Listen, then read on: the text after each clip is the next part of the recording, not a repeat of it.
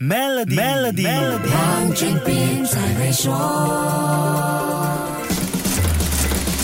你好，我是黄俊斌。过去几天，你有没有注意到关于芯片制造商正面对芯片寒冬的新闻？像 Intel 和三星电子这些芯片大佬都不得不缩衣节食来求存，甚至还有可能要裁员，降低成本开销。这是怎么一回事呢？不是说汽车业不够芯片用，搞到生产线要停止运作，新车销量连续两年下跌吗？这听起来好像不太合理啊。那我们先来说一下芯片业的当前情况。芯片巨头 Intel 刚发布的第三季。业绩营业额比去年少了百分之二十，净收入暴跌了百分之八十五，现在还把全年收入预测调低到六百二十亿至六百三十亿之间，跟今年最初预测的七百六十亿美元相比，差了一百多亿美元呢。Intel 同时也宣布，二零二三年要削减三十亿美元成本，在二零二五年要做到八十亿至一百亿美元的节约。全球最大的 Memory Chips 内存芯片制造商三星电子第三季的情况也。不理想，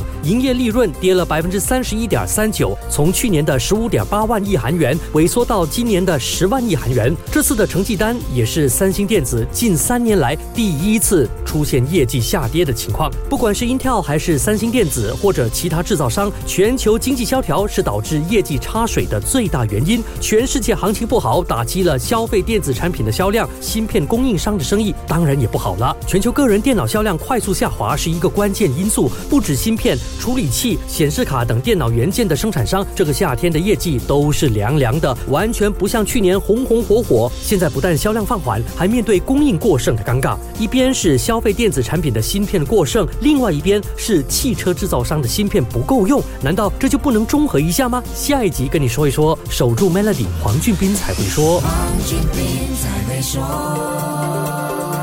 今天就让 Maybank Trade Financing 方案帮助您抓住新商机。详情浏览 maybanktoyou.com 的 my/sme，需符合条规。